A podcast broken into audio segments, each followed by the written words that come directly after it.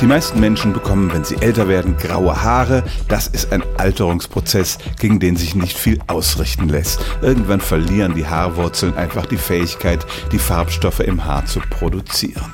Aber, und darüber habe ich hier auch schon geredet, auch Faktoren wie Stress können unser Haar ergrauen lassen.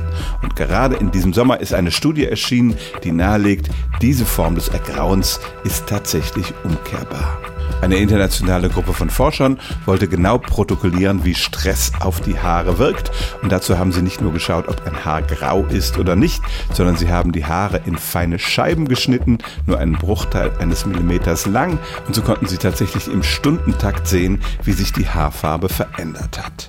Parallel dazu haben sie ihre Probanden ein Stresstagebuch führen lassen, sodass man tatsächlich sehen konnte, zu welcher Zeit diese Menschen besonderem Stress ausgesetzt waren.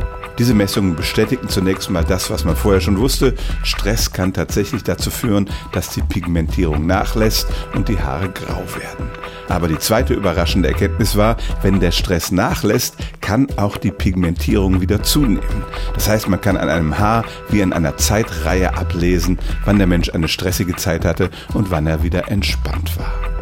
Wie gesagt, der vollständig ergraute Schopf eines 70-Jährigen wird nicht plötzlich wieder Farbe bekommen, aber in einem gewissen Maß lässt sich das Ergrauen durch Stress tatsächlich wieder umkehren.